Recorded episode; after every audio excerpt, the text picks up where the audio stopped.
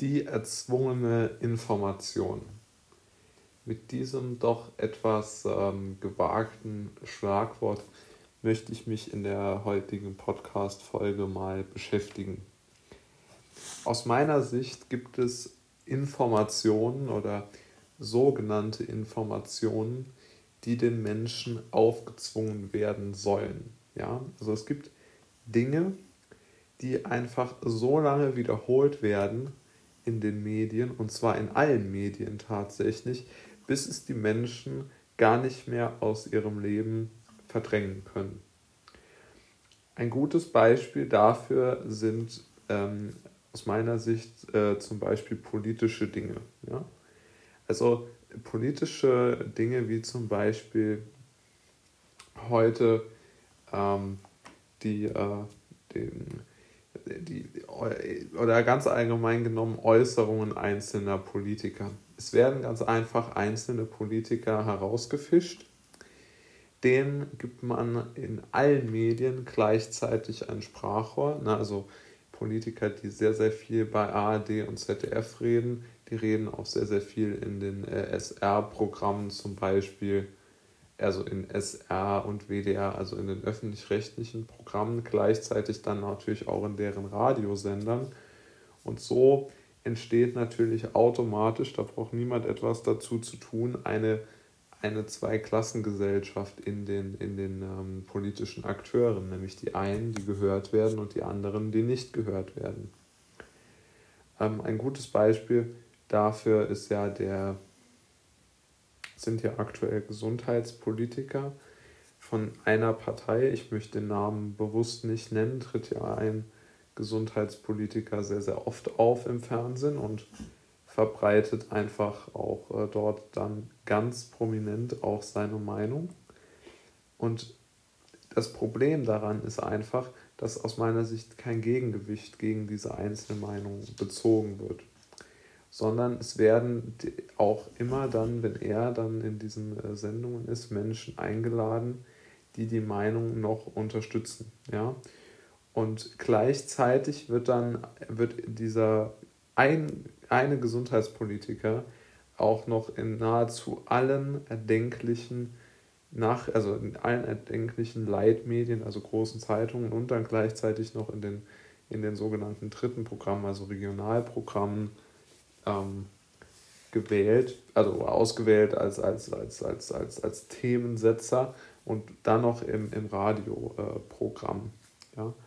Und aus meiner Sicht ist das eigentlich die, die größte, wenn man so will, ähm, ja, ich würde wirklich das Wort Zwangsinformation nehmen, denn selbst jemand wie ich, ich habe das schon oft genug betont, ich versuche mich vor den Medien im Grunde genommen zu beschützen. Ich versuche die nicht zu konsumieren, wenn überhaupt wirklich ganz gezielt, detailliert tief blicken und mir tief, äh, wirklich tiefgehende Berichte anschauen. Es gibt da ein, zwei Zeitungen in Deutschland, die, die diese Berichtart noch haben. Es gibt auch sehr viele, auch große Zeitungen, die die nicht haben die wirklich nur rein Pressemitteilungen vom Kanzleramt oder von einzelnen äh, Persönlichkeiten abschreiben.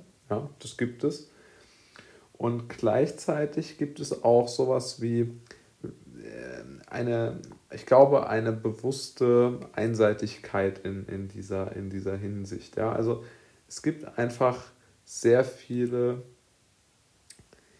ähm, Journalisten, die aus meiner Sicht sehr ähnlich denken. Die Wahlen innerhalb von journalistischen Gruppen ergeben ja auch immer wieder diese komplette Prägung. Ja, also in allen Umfragen unter allen äh, Journalisten wird immer wieder deutlich, das belegen auch zahlreiche Umfragen, dass Journalisten eine, eine, eine klare politische Haltung haben, in der Mehrzahl. Und logischerweise setzen die sich natürlich dann auch in den Redaktionen durch. Ja? Und dieses Durchsetzen in den Redaktionen führt dann natürlich auch dazu, dass die Menschen nicht mehr genau wissen, ähm, dass schon eine Vorauswahl getroffen wird bei der Informationsübergabe. Und ich glaube, das ist gar nicht so klar.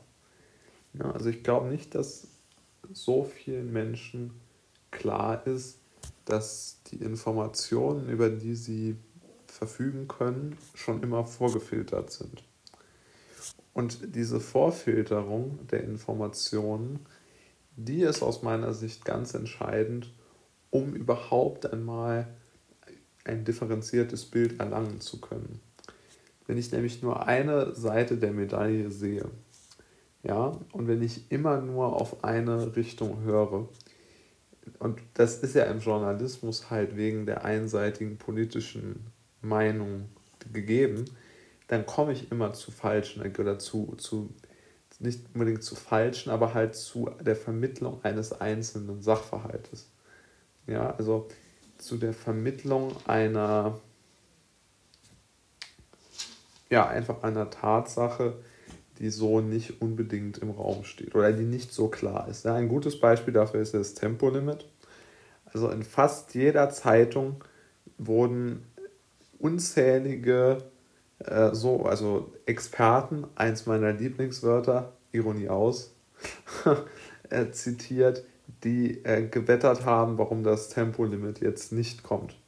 Gibt natürlich auch Einzelfälle, wo das nicht gesagt worden ist, aber es wurde halt gesagt. Oder nennen Sie mir eine Zeitung, die nicht ähm, die täglichen äh, Neuinfektionen zum Beispiel verliest.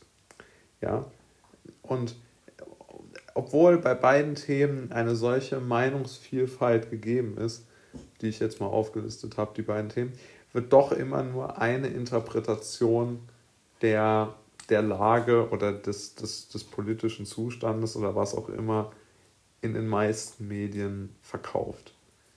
Und ich denke, diese Unausgewogenheit führt, ist schon schlimm, aber diese, diese absolute Wiederholung auch noch in allen erdenklichen Kanälen dasselbe zu bringen, verstärkt dann diese, diese Voreingenommenheit doch schon nochmal zusehends. Denn diese Intensität, mit der eine solche Haltung betrieben wird, wenn sie denn mal sozusagen bei den Journalisten Umlauf gefasst hat, die ist nicht zu unterschätzen. Und vor allen Dingen ist es nicht zu unterschätzen, dass die Medien ganz klar einen Auf oder einen, einen großen Einfluss auf die Bürger nehmen. Also kein Mensch, der, äh, also kein Politiker würde sich mit, mit Medien auch nur im Ansatz beschäftigen, wenn es keinen Einfluss auf die Menschen hätte. Ja? Also nur mal, oder keine Firma würde Geld für Werbung ausgeben, wenn Werbung keinen Einfluss auf die Menschen hätte und zu glauben, dass man selbst davor davon befreit ist, auf diese Tricks hineinzufallen und dann falschen oder vielleicht auch also falschen Versprechungen einfach mal nachzulaufen. Ich glaube, da ist wirklich ein, große, ein großes Missverständnis da. Denn Fehler passieren jedem Menschen und man sollte wirklich immer gucken, eine Fehlinterpretation von, von Medienberichten kann, glaube ich, oft auch zu, zu Fehlern in der persönlichen, in der persönlichen ähm, äh, Lebensführung führen. Also, oder auch in den persönlichen Entscheidungen. Also ich glaube, es ist wirklich sehr wichtig, dass man zumindest immer im Kopf hat, dass Medien vorgefiltert sind. Und man kann das, gibt ja auch Leute, die finden das richtig, dass, dass es dort solche Filter gibt durch durch Journalisten. Aber ich sehe halt diese Empfehlungsmechanismen oder diese, diese Tendenz, dass Journalisten einfach ja in, in ihre politisch präferierte Richtung filtern, die sehe ich einfach ähm, sehr, sehr kritisch, muss ich sagen. Und das besorgt mich auch, dass, dass das so wenig kritisiert wird, dass, dass wir doch eine recht einseitige Informationslage haben. Insbesondere in Deutschland, aber ich, ich denke auch überall auf der Welt eigentlich mit geringen Ausnahmen, aber auch dort muss ich sagen, selbst, also mir fällt eigentlich kein Beispiel ein, das jetzt unbedingt besser ist als Deutschland. Also ich glaube, dass, dass das Medienproblem dieses Vorfilterungssystems, das System durch sogenannte ähm, qualitativ hochwertige Medien ist, ist sehr, sehr groß.